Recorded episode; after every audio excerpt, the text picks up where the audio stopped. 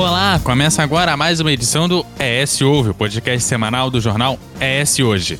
Eu, Eduardo Couto, ainda da minha casa, não estou sozinho. Também está por aqui o Matheus Passos. Olá, Couto. Olá, pessoal. Tudo bom? Vamos direto ao assunto da semana, porque tem muita coisa importante para a gente debater hoje.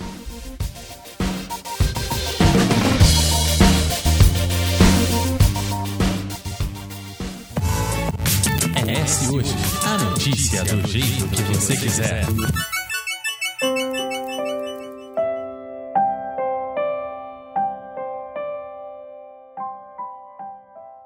Então, Couto, hoje nós vamos de alguma forma tentar contribuir, esclarecer, destrinchar um assunto que na verdade é uma prática estruturada, que todo mundo sabe que existe, mas ninguém se considera parte dela.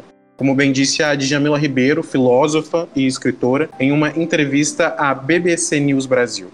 Essa prática é o racismo. A pauta da diversidade da igualdade se torna cada vez mais um elemento chave e relevante para a mudança de sociedades estruturadas com base na discriminação, que privilegia uns em detrimento de outros. É a partir disso, por exemplo, que se dá o debate a respeito do limite entre liberdade de expressão, que é um direito constitucional, e a ofensa, que por muito pouco se torna incitação ao ódio e, consequentemente, um crime. Pois é, o caso George Floyd, o homem negro sufocado com o joelho por um policial branco por mais de nove minutos nos Estados Unidos, e também o caso do João Alberto, cidadão negro, espancado até a morte por seguranças em um supermercado de Porto Alegre em novembro de 2020, exemplificam escancaram o racismo e todos os danos graves e fatais acometidos. Por favor, eu não consigo respirar. Essa frase de George Floyd, assassinado numa cena de horror, está ecoando pelas ruas, pelas cidades e pelas consciências de diferentes povos e países.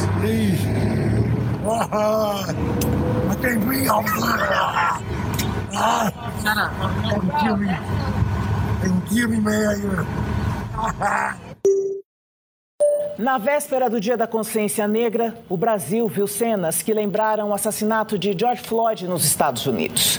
João Alberto Silveira de Freitas, de 40 anos, foi espancado até a morte por seguranças de uma loja do Carrefour de Porto Alegre.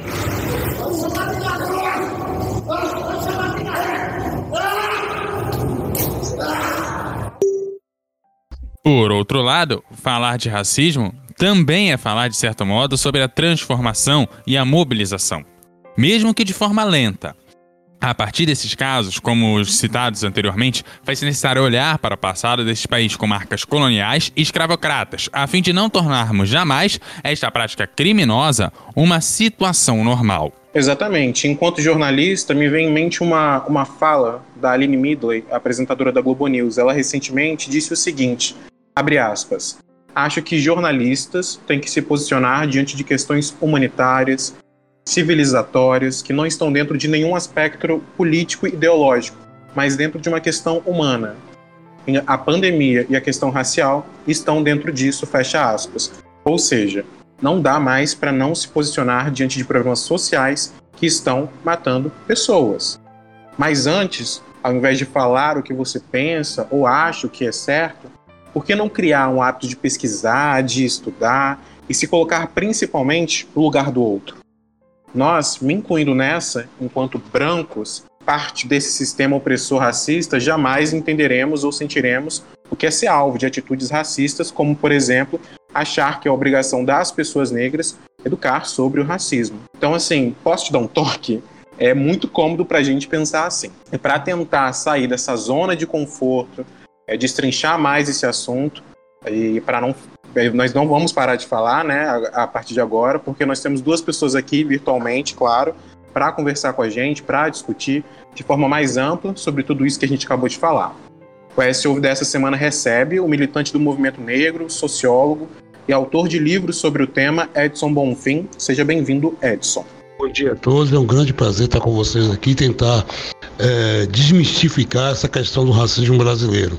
E estamos aí para tentar trocar experiências e ver se a gente consegue avançar na conscientização da população. Também com a gente a jornalista, social media, assessora de comunicação e militante do movimento negro, Aline Albeida. Seja bem-vinda, Aline. Olá, pessoal. Bom dia, boa tarde, boa noite.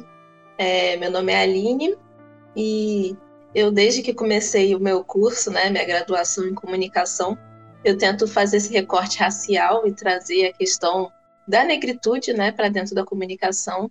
E por isso eu acho muito importante a gente estar tá debatendo isso em outros meios, como podcast, e a gente tentar compartilhar isso disseminar né, esse conteúdo o máximo que a gente conseguir. Obrigada pelo convite.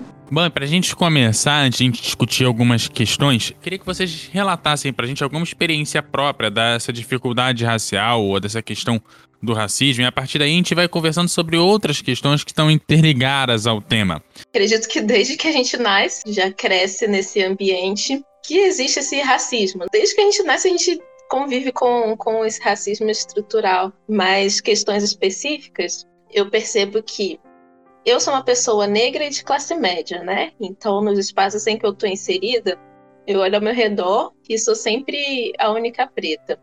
Eu, apesar de ser negra, sou privilegiada, né? Me considero privilegiada em algumas questões. Sempre estudei em escola particular e o racismo sempre teve, sempre esteve ali presente, né? Porque eu era a única pessoa negra, muitas vezes da minha sala eu era a única pessoa negra.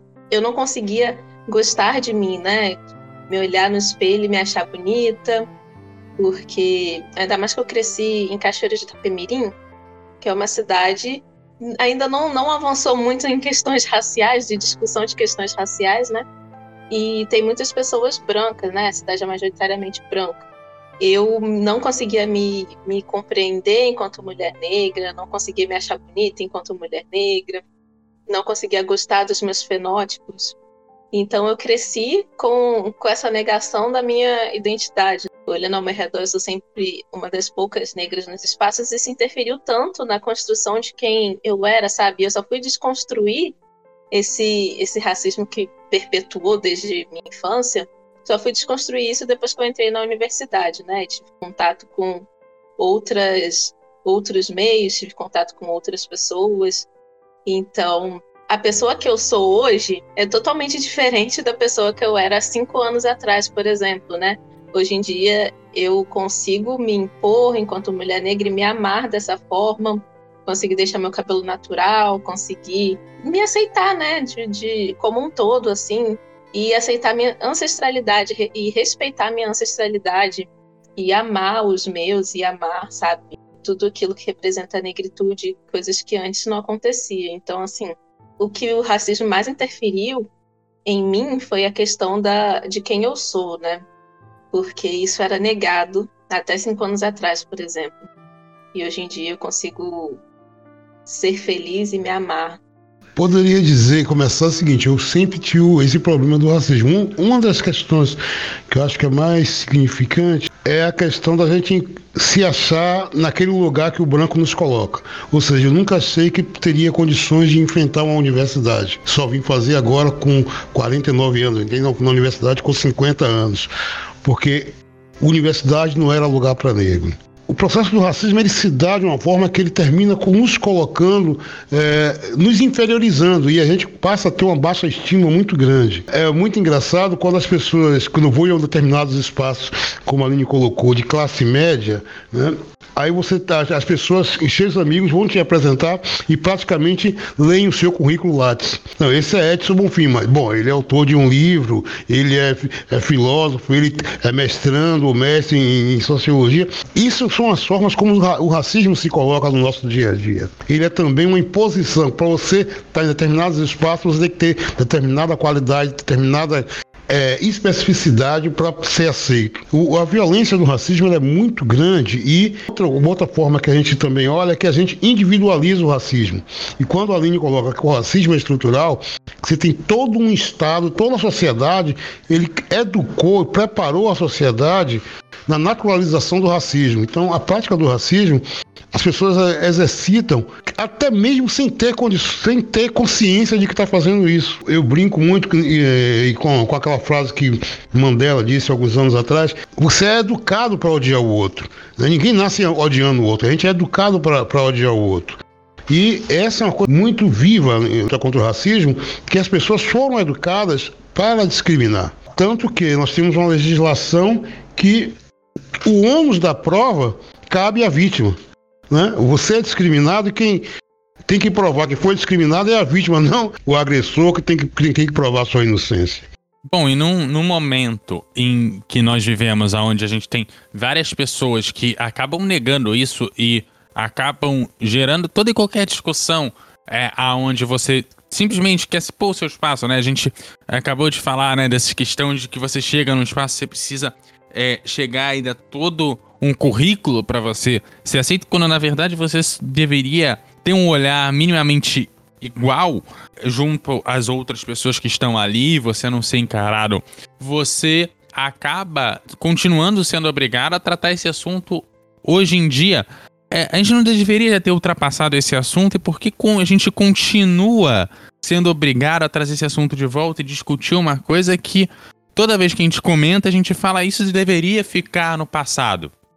Na verdade, a gente tem um problema muito grande, que é, é o próprio processo educacional nosso. E como, é, como foi dito antes, a estruturalidade do racismo, ele foi estruturado e naturalizado entre nós. Então, o passado não está muito distante. Né? Os 133 anos da abolição da escravatura, ele é seguido de todo um processo de marginalização e criminalização do elemento negro. Então, nós temos a abolição da escravatura e o abandono completo do elemento negro na sociedade. O, o elemento negro só passa a ter direito a estudar na década de 30, após a primeira LDB com, com Getúlio Vargas. E mesmo assim, esse estudo é limitado ao ensino, ao que nós chamamos hoje de ensino fundamental. Então, a aceitabilidade do elemento negro é muito complicado. A gente observa, em 1930 nós tivemos, 31 tivemos a Frente Negra, que lutava por inserção do negro no mercado de trabalho e na educação. 37 ela é caçada.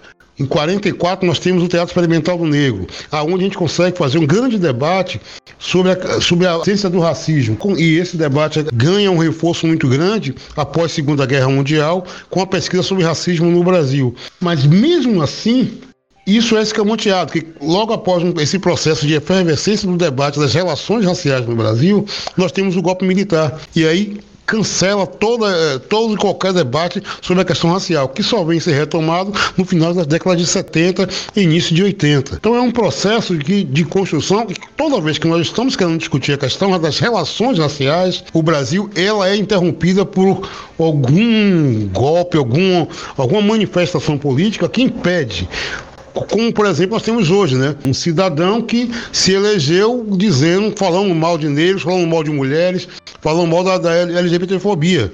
Então, ou seja, e isso é, é, fez efervescer o racismo que existe entre nós brasileiros e que é escondido, né? Porque nós aceitamos as relações raciais, no entanto, essas relações raciais elas são aceitas até você não é, competir com o elemento branco. Quando você começa a disputar o mesmo espaço, aí cria-se um grande problema. É a questão das leis das cotas, que eu acho que a Aline pode trabalhar melhor que eu. É exatamente isso que o Edson falou, né? Essa naturalização do racismo na sociedade faz com que a gente ainda precise discutir sobre isso, né? Porque a gente precisa mostrar que não é dessa forma, que não deve ser dessa forma. Diversas coisas, diversas situações estão erradas, que a gente vive políticas de morte, mas isso é tão naturalizado, né, tão normalizado, que a gente não consegue perceber muitas vezes. E isso é algo incutido em nós, pessoas negras, que desde que a gente nasce, a gente vive situações que a gente só vai perceber que foram situações erradas quando a gente cresce e consegue sair daquela zona que o racismo nos, colo nos colocou. Por exemplo, tem um dado do IBGE de 2018 que fala que os negros estão entre os 75% mais pobres do Brasil, enquanto os brancos estão entre os 70% mais ricos. Como que tem gente que ainda, né, o é, nosso presidente, vice-presidente, vem falar que não existe um racismo no Brasil? Porque aqui o social está diretamente ligado ao racial, mas não consideram, né? Tem muita gente que não considera, que desconsidera essas esses recortes que a gente tem na sociedade é tão enraizado e estruturante que acaba sendo concretizado de maneira de ações em ações no dia a dia, né, em percepções do dia a dia. mas é algo muito mais profundo, é algo muito mais lá na, na zona abissal da nossa sociedade, né, que a gente tem essas questões. Esse reflexo, Aline, faz com que a gente, como você, como você bem disse, que a gente retorne sempre nesse assunto. E de uma forma mais agravante, esse assunto retorna sempre, ou quase sempre, quando existem mortes de pessoas negras, como nós citamos anteriormente, o caso de George Floyd e do João Alberto. Então, eu queria entender, você disse que você e o, e o Edson falaram muito sobre isso, né, dessa naturalização estar muito enraizado, presente na nossa estrutura social. Só que a gente precisa deixar ressaltado aqui que racismo é crime, está previsto em lei. É, se tornou crime inafiançável e imprescindível, com pena de reclusão de até cinco anos. Eu queria entender, pensando com você, Ali, está tão presente na nossa estrutura social que a lei não é suficiente para resolver esse problema? Veja, aí a gente tem algum outro problema, né? Uma outra questão existe o crime de, de racismo, né, que é um crime inafiançável, e existe o crime de injúria racial, crime mais brando, né, e pode ser pago com dinheiro, né, serviço voluntário, etc. Então, quem determina se um determinado crime é um racismo ou uma injúria racial é, é uma coisa que a gente deve pensar, né? Quem que determina como que o crime é tratado? E muitas vezes, como que a pessoa vai perceber se esse crime ele teve um cunho é, racial? Né? Diversos casos que a gente vivencia, é, não, no Brasil principalmente, é desconsiderado o fator racial daquele crime, né? sendo que a gente sabe que nas periferias e na favela os tratamentos são diferenciados, o policiamento trata as pessoas de maneira diferenciada. Mas é como eu falei lá no início, né, que é, separam essa questão racial da questão social, sendo que as duas estão ali coladinhas. Quem julga quando um crime é racismo ou injúria racial ou qualquer outro tipo de crime são majoritariamente pessoas brancas, né, que não conseguem ter essa percepção. Tem um, tem um fator racial ali incutido naquela ação, né? Muita gente não teria morrido no Brasil se as pessoas fossem brancas, né? Quando a gente diz, e é uma coisa que eu preciso ficar repetindo, porque acho que muita gente não tem essa compreensão ou só não quer ter tê-la, né, mesmo, é que quando a gente fala que alguém morreu porque é preto, não é porque, não sei, um policial chegou e falou: "Ah, você é preto, vou te matar". Não, é porque se a pessoa fosse branca, ela não teria, não teria morrido, né? Não teria nem chegado àquele, àquele ponto de de estar próximo à morte ou daquela situação que é perigosa, né, para o homem preto, principalmente. Essa questão da, de existir uma lei é que quem julga essa lei e esse racismo estrutural, ele tá no nosso judiciário, tá no nosso executivo, tá no nosso legislativo. Edson, trazendo você agora para a conversa também, é, como que você enxerga isso, né? A gente, a Aline trouxe um, uma questão muito importante. Quem que julga essa lei? Majoritariamente pessoas brancas, porque o judiciário também é estruturado, tem o racismo fortemente presente ali. É, como que a gente consegue, de uma certa forma, avançar? A gente conseguiu ter um avanço no debate racial? Qual, qual recado os casos como o de George Floyd ou Alberto, por exemplo, deixam para a desigualdade social no Brasil? Como a gente colocou que o racismo é estrutural e foi naturalizado no interior da sociedade, nós estamos dizendo também que o judiciário também está infectado com o vírus do racismo. Então, e esse vírus é nem sempre, como eu, como eu disse antes, nem sempre é perceptível. Então, ou seja, as, legisla as legislações, por mais que elas tentem se colocar iguais, se nós formos fazer um estudo, o mesmo crime praticado por um elemento negro e o mesmo crime praticado por um elemento branco, ele tem julgamentos completamente diferenciados e sentenças completamente diferenciadas. No caso da violência, da morte, é mais gritante ainda. Tem vários exemplos. Recentemente teve um, um delegado, se não me engano, um delegado, um policial, que foi ofendido, foi chamado de, de macaco, de imundo, isso, aquilo, aquilo outro, simplesmente o registro terminou saindo como injúria racial, que são manobras que a, que a legislação permite para você descaracterizar o crime de racismo.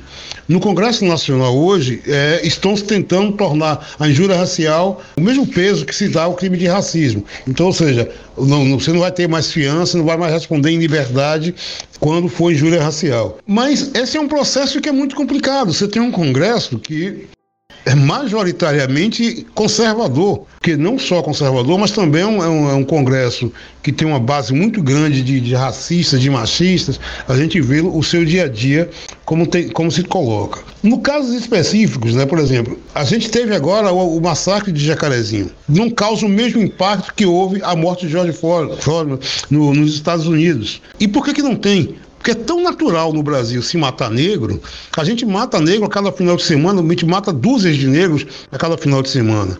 Mas é naturalizado no Brasil. No caso dos Estados Unidos, chamou, chamou atenção, ah, seja por ser uma potência imperialista. Mas o assassinato de negros no Brasil, ele se dá cotidianamente e não tem atenção. Tem uma pena capital para o elemento negro que comete qualquer crime. E o que não comete crime, você é empurrado para o crime. A própria educação, a Aline colocou uma questão muito importante sobre a questão da educação.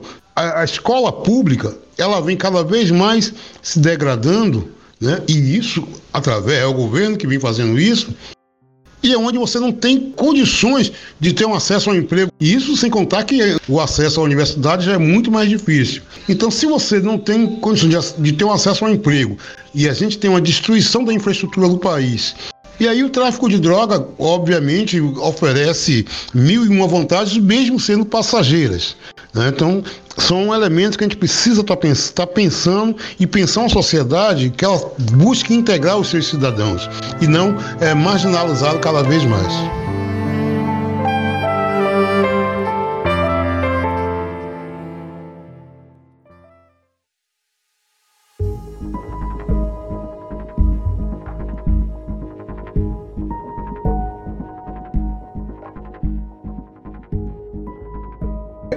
Edson trouxe o exemplo do jacarezinho, a gente aqui trouxe outros dois exemplos. Eu queria entender, a partir disso, desses fatos que ganham destaque, comoção popular, qual recado a gente consegue deixar sobre desigualdade racial no Brasil? Ela avançou, ela avança, ela está estagnada, ela deu passos para trás, avança lentamente. O que a gente deixa de recado para isso?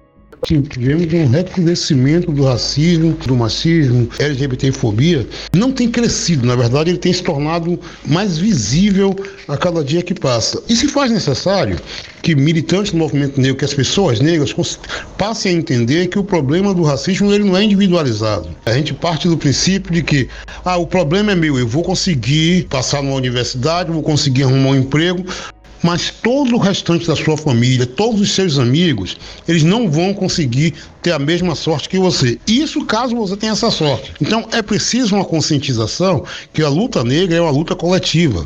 Ela tem que ser uma luta por transformação social, transformação da mentalidade da população brasileira. É possível, a gente, a gente vê que é possível ter as relações raciais, mas é, tem que ser possível também entender que todos os espaços estão abertos para todos. É necessário uma, uma conscientização muito maior. E, obviamente, a gente precisa alterar ah, as nossas representações eh, nas casas legislativas e, e no, no executivo. Né? Até porque, se não houver essa alteração, se a gente continuar elegendo pessoas que defendem a manutenção desse, desse sistema é segregacionista, a gente não tem como alterar. Né? Porque a gente tem um país que tem o seu processo eleitoral, tem o seu processo, suas casas legislativas, e eles é que vão determinar, terminam determinando as formas de relações sociais no Brasil, no país. E o, o racismo ele precisa ser enfrentado com muita firmeza. É um, detalhe que eu acho que é de extrema importância, não é uma luta dos negros, não é uma luta só dos negros é uma luta de todo ser humano. É preciso é, entender que as relações não podem ser determinadas a partir das diferenças. A gente tem que respeitar todas as diferenças, é, se, sejamos brancos, azul, vermelho, homem, mulheres, transexual, não importa. É preciso ter o um respeito ao ser humano. Tá? Sem haver, sem haver respeito ao ser humano, a gente não consegue avançar para uma sociedade mais democrática, no seu sentido amplo da, amplo da palavra. E aí, qual é a necessidade desse estudo para que a gente consiga perceber toda essa história e por que que hoje a gente vive esse tipo de situação que já deveria ter sido ultrapassada, mas que continua viva, e ajudar nessa luta e nessa integração de todos dentro da sociedade?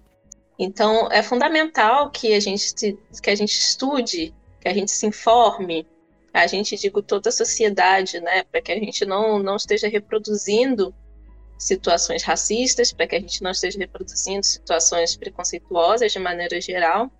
E quando a gente não tem conhecimento sobre algo, a gente precisa buscar, né? E não ficar negando aquilo. Só porque a gente não tem conhecimento sobre aquilo, não quer dizer que, que aquilo não exista. Só porque a gente não vive aquilo, não quer dizer que não exista. Acho que só por meio do conhecimento, da conscientização do conhecimento, que a gente consegue realmente fazer uma transformação. E essa educação, ela se dá de diversas maneiras. Pode ser uma você ir pesquisar algo na sua casa de maneira individual, ou das, dessa forma que a gente está fazendo aqui, de debater sobre o assunto, ou de levar para as escolas, né? da mídia está mostrando isso. Então, a gente precisa falar sobre o assunto, pesquisar e buscar mesmo, né? Tentar romper com esse ciclo desse racismo. Aline, você falou um ponto importante, porque não adianta a gente estar aqui debatendo sobre racismo, trazer sempre esse assunto em pautas importantes e não ter a escutativa. Então eu queria saber de você e também do Edson em seguida, de que forma isso está ligado com essa conscientização e de e, e quão importante é isso, né? Porque não adianta falar sobre letramento racial, falar sobre conscientização e não ter uma escutativa, uma pessoa interessada em saber, interessada em evoluir. Ter uma comunicação eficaz, seja onde for que a gente estiver, né? Com a nossa família, no trabalho, em instituições de educação, para a gente conseguir falar, ser escutado, que a mensagem chegue né, de maneira eficaz, a gente precisa saber falar e saber ouvir. Não adianta a gente ficar falando sobre algo se a gente não tem um, um ouvinte, né? Isso é princípio da comunicação. Assim. E a forma que a gente fala também, né? De que forma que isso chega no outro. Acho que nós, pessoas pretas, já estamos cansadas de tentar ser didáticos e de falar de maneira não é nem educada a palavra, né? Mas de maneira didática, tentar explicar o beabá para pessoas que não fazem o mínimo, né? Para ouvir, que não fazem o mínimo para se dedicar a compreender aquilo e a gente tem que ficar repetindo e repetindo e repetindo. Desde que a gente se entende por, por gente, a gente tem que repetir situações e falas para que o outro compreenda, né? Mas e aí? E o outro nessa posição de tentar nos compreender e de tentar compreender a função dele dentro desse sistema racial que a gente vive. Então, é fundamental né, que, que o outro tenha essa escutativa, queira ouvir, também queira se dedicar a compreender sozinho, sem a gente precisar ficar ensinando as coisas, né? Porque é muito chato a gente ter que ficar repetindo a mesma coisa sempre, né? e ficar ouvindo as mesmas coisas sempre e tendo que ficar se esforçando ao máximo para explicar o que, que são cotas e por que, que cotas é importante, por exemplo. Poxa, tem um, um Google aí aberto para você pesquisar, para você compreender e sair dessa posição de privilégio, que é uma posição cômoda, né? Mas se você quer tentar entrar nessa transformação social, ter consciência da sua branquitude, por exemplo, pesquise, né? Se informe. Assim a gente vai estar tá fazendo um mundo melhor e menos ignorante. Eu acho que a Aline foi perfeita nisso aí, né? Porque Parece que nós, tínhamos, nós somos obrigados ao tempo todo a estar dando informação, repetindo a mesma coisa. Bom, nós temos hoje uma produção intelectual muito grande sobre a questão do racismo no Brasil. As pessoas não adquirem essa, essas produções porque não querem. Nós não temos informações, mas acreditamos que aquilo que nos foi dito se torna verdade absoluta. E não pesquisamos, e não buscamos buscar a, a verdade daquela coisa. Então, é, a gente acredita, e aí eu estou colocando isso de uma forma generalizada, né, que aquela informação que eu tenho é verdade até que venha acontecer comigo de forma diferente. esse é um problema muito grande que nós temos, que é as pessoas não têm acesso ou não querem ter acesso à busca, à busca de, de, de informação. Você só ouve o que você quer, você só aprende quando você está tá se predispondo a ouvir. E a, a questão do, do elemento branco, que tá, tem, já tem uma situação, como eu digo, de privilégios, ele não quer ouvir porque ele não quer passar a disputar esse mesmo esse espaço com outras pessoas. Ou seja, você não vai ampliar o número de, de disputa no cargo. Digamos o seguinte, aqui no Espírito Santo nós estamos enquanto em 60% da população população negra. Então, se houver uma disputa de cargo, 60% de, de chance estaria com, com o elemento negro se ele estivesse nas mesmas condições. Então, escutar isso, ouvir isso, entender esse processo para ter uma aceitação é mais é muito mais difícil. E pelo outro lado, a população negra ela foi tão, ela, ela foi tão alienada, né, que ela não tem nem condições de entender isso, de entender a necessidade de buscar. Então não, não é à toa que a gente vê hoje o, o, que o processo de alienação do, do elemento negro ele se dá através de um conceito de universalização. Então a gente universaliza, nós vamos universalizar tudo. Tudo que um tem direito, o outro tem direito. Porém, as condições para se chegar a esse direito são completamente diferentes. Então, a universalização ela termina é, criando uma naturalização das dificuldades. Então, o elemento que não tem as mesmas condições, o cara que estuda numa escola aqui em Maria Ortiz, com o cara que estuda aqui no Darwin. E aí vai ter a mesma condição de disputar uma vaga no curso de medicina da UFES. Obviamente que não. Obviamente que não, mas a gente universaliza, não. Todos fizeram o ensino médio, todos têm a mesma chance de galgar curso melhor. Então, é essa necessidade de que as pessoas debatam cada vez mais. E aí é importante esse trabalho que vocês estão fazendo, trazendo, esse podcast é de extrema importância, porque não, não é só os militantes do movimento negro, não são, somos só os negros que precisamos fazer, tornar esse debate naturalizado. É preciso estar reforçando cada dia a necessidade de discutir essa questão das relações raciais, das relações eh, de gênero no, no país, que ainda, infelizmente, continua sendo uma marca negativa no nosso país.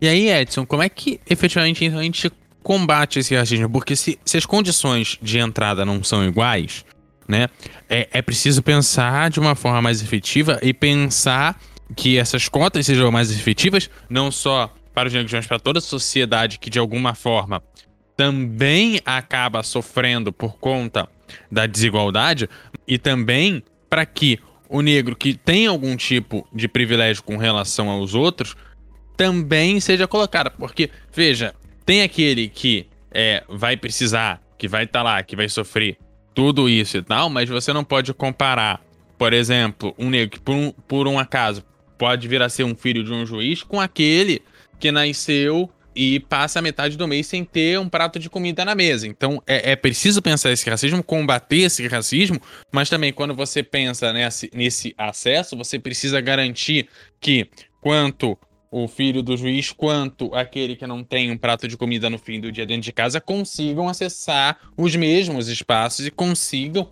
ocupar uma universidade, é, concorrer a vagas de emprego em igualdade. Eu estava me lembrando aqui agora, quando você falava, da questão educacional. O pré-sal, né, antes da sua privatização, dedicava parte dos seus royalties para a educação. O que é que nós fizemos? Nós que eu digo, o Congresso Brasileiro privatizou o pré-sal. Então, quando a gente fala que a educação das escolas públicas, que a educação não, não tem uma qualidade que permita o aluno da escola pública com o aluno do, de um filho de juiz que estudou na escola particular tenham o mesmo acesso, é isso que a gente quer dizer.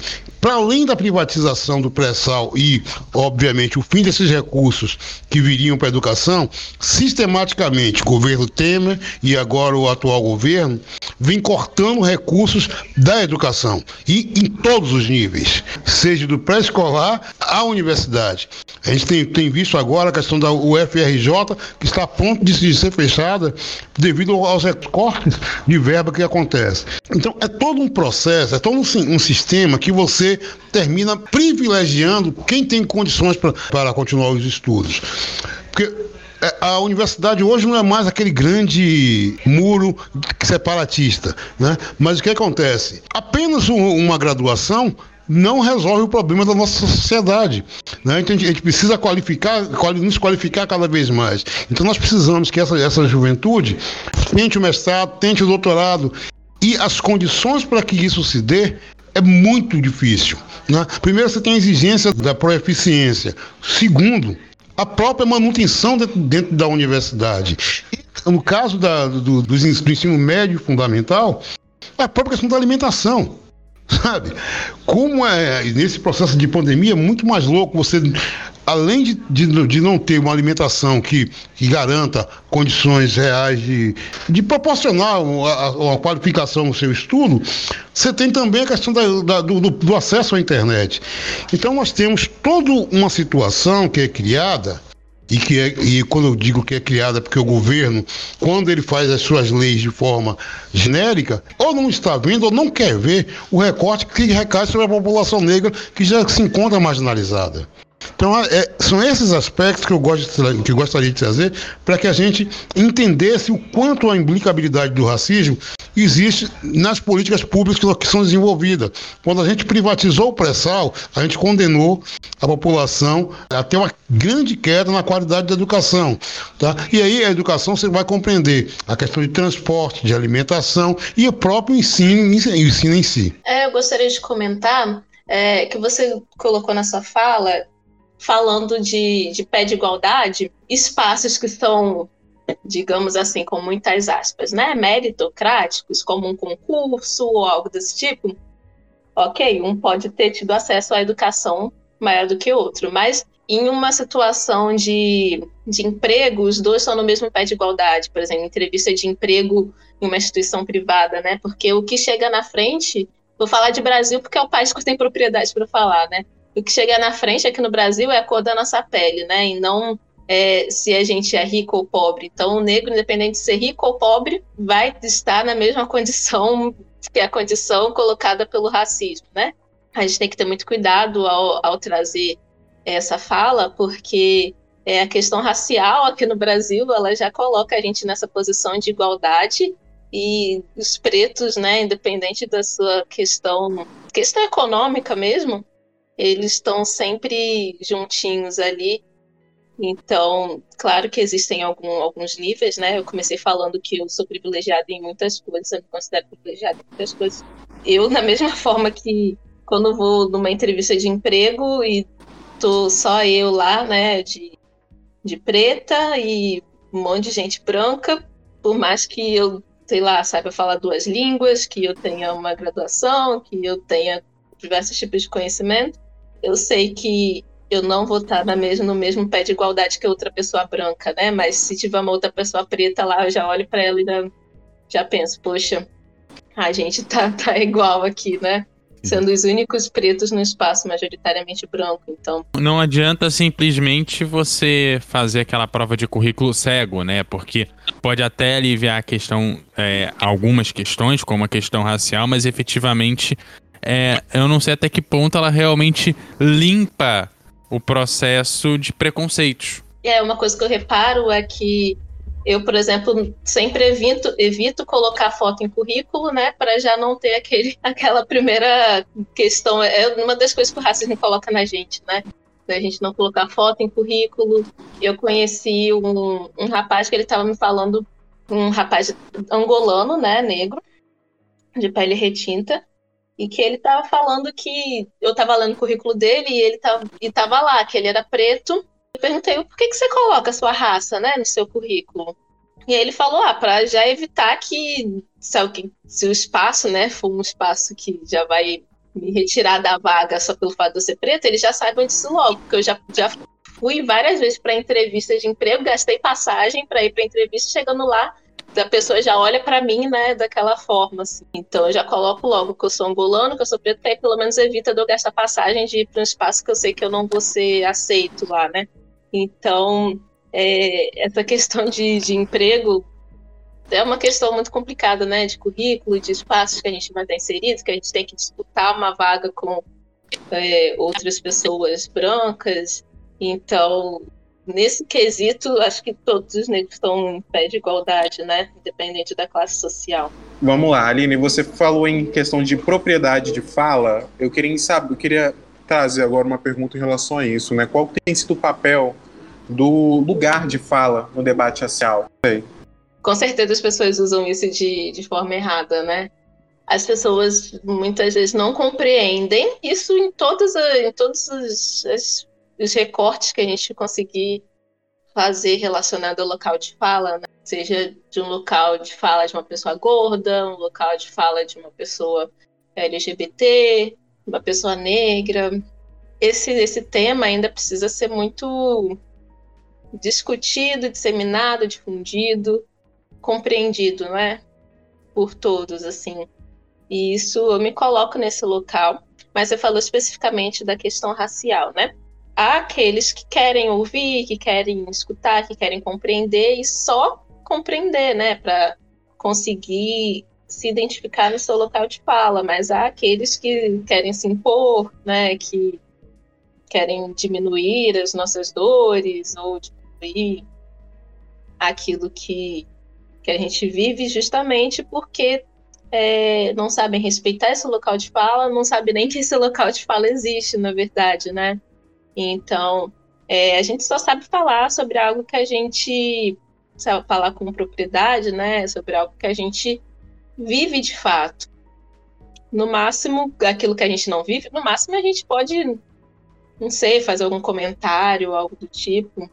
As pessoas usam de maneira muito equivocada isso, e a gente precisa falar mais sobre, sobre essa questão, né? E a gente mesmo se conscientizar em relação a, a, local de fala. Quanto à questão do lugar de fala, eu acho que é muito interessante, porque é preciso que a gente esteja inserido em todos os espaços, né? é necessário ter, uma inserção em todos os espaços. Porém, o que acontece? Às vezes a gente coloca, é, que, é, a gente tem visto muito isso acontecer, você colocar um elemento negro para comentar determinados assuntos, o qual ele não tem acúmulo, porque é, é exigido de que o negro tenha o acúmulo sobre tudo. né? É, é, muito engraçado você dizer, pô, eu quero, eu vou falar de um, eu quero falar de economia, tá? Mas eu, eu preciso de um negro para colocar. E o cara às vezes não está nem, nem entendendo aquele recorte dentro da economia. Ele nem conhece, nem, nem tem a profundidade sobre um determinado recorte da economia, mas ele é colocado lá por, por ele ser negro. E isso é um outro problema que nós temos é, é, preciso ter espaços, é preciso, e nós temos pessoas capacitadas para os diversos setores, né? E essa é uma questão. E aí, eu, é, só para brincar com isso, nós vamos, nós vamos trazer um, um, fato que é muito interessante, que todo brasileiro gosta, é o futebol. Todos os comentaristas, a maioria dos comentaristas brasileiros de futebol são brancos. São pouquíssimos que tem. Você tem o que? Tem Vampeta, Edilson, é, Júnior né? Mas o restante, a grande maioria, são brancos. Os, os, locutores também são brancos. Então, esse lugar de fala, e quando a gente vê os comentários desses comentários de futebol sobre os atos de racismo que, ocorre, que ocorrem nos campos, eles se colocam de uma forma sem propriedade são questões assim que são muito, muito marcantes. Temos o, o caso de Lewis Hamilton, que se, que se, posicionou o ano passado todo com a questão do de George Floyd. Ele passou a receber críticas, né? De porque, porque ser o único, o único atleta negro dentro de, da, da, da Fórmula 1. Esses espaços eles precisam ser abertos, mas precisam ser abertos também com pessoas que possam contribuir com o debate. E quando eu digo isso, não quero dizer que tem que ser somente negros também, não. Nós, tem que ter, os brancos têm que discutir isso. Eles precisam discutir, mas discutir junto com, com a comunidade deles. Né? O que eu quero dizer também com isso, é, eu não quero. Um branco não vai chegar para a gente e me dizer, olha, o enfrentamento do racismo é dessa forma ou daquela forma. Tem, tem que conversar com, com os seus, dentro dos seus círculos, de que não é possível continuar se praticando racismo. Sabe? Então, essas questões esse lugar de fala do elemento branco na luta antirracista é justamente esse: é de discutir com os seus as práticas racistas que são, que são desenvolvidas por eles. Bom, e é com esse recado que eu vou começar a me despedir de vocês. Eu queria agradecer a todos dois. Aline, muito obrigado pela participação nessa conversa e um abraço. Obrigada a vocês, gente. Estamos sempre à ordem, às ordens. O que precisarem, só acionar. E também ao Edson, muito obrigado, um excelente trabalho para você. Pô, valeu, foi um, foi um, grande prazer estar trocando essas experiências aqui, tá contribuindo com esse debate. Espero que a gente consiga ter mexido com a cabeça de algumas pessoas. Valeu, obrigadão e qualquer coisa é só telefonar que a gente volta. Antes de encerrar, Couto, só deixar pro, pro nosso ouvinte que eu vou conversar com a Edson e com a Aline no, no WhatsApp daqui a pouco, pedir para eles algumas dicas de livro, filme, documentário, série, sobre os assuntos que a gente debateu aqui agora, que eles têm, né, para e até meios né, podem deixar como dica para a gente estar, tá, de certo modo, é, pesquisando esse foi o ES Ouve, podcast semanal do jornal ES Hoje, que vai ao ar todas as segundas-feiras no site eshoje.com.br e nas principais plataformas de áudio. O episódio de hoje teve a apresentação de Eduardo Couto e Matheus Passos, a produção e o texto de Matheus Passos, a edição de som de Eduardo Couto e a direção de jornalismo era Daniele Coutinho. Matheus, aquele abraço. E a você, ouvinte, também, aquele abraço e até a próxima.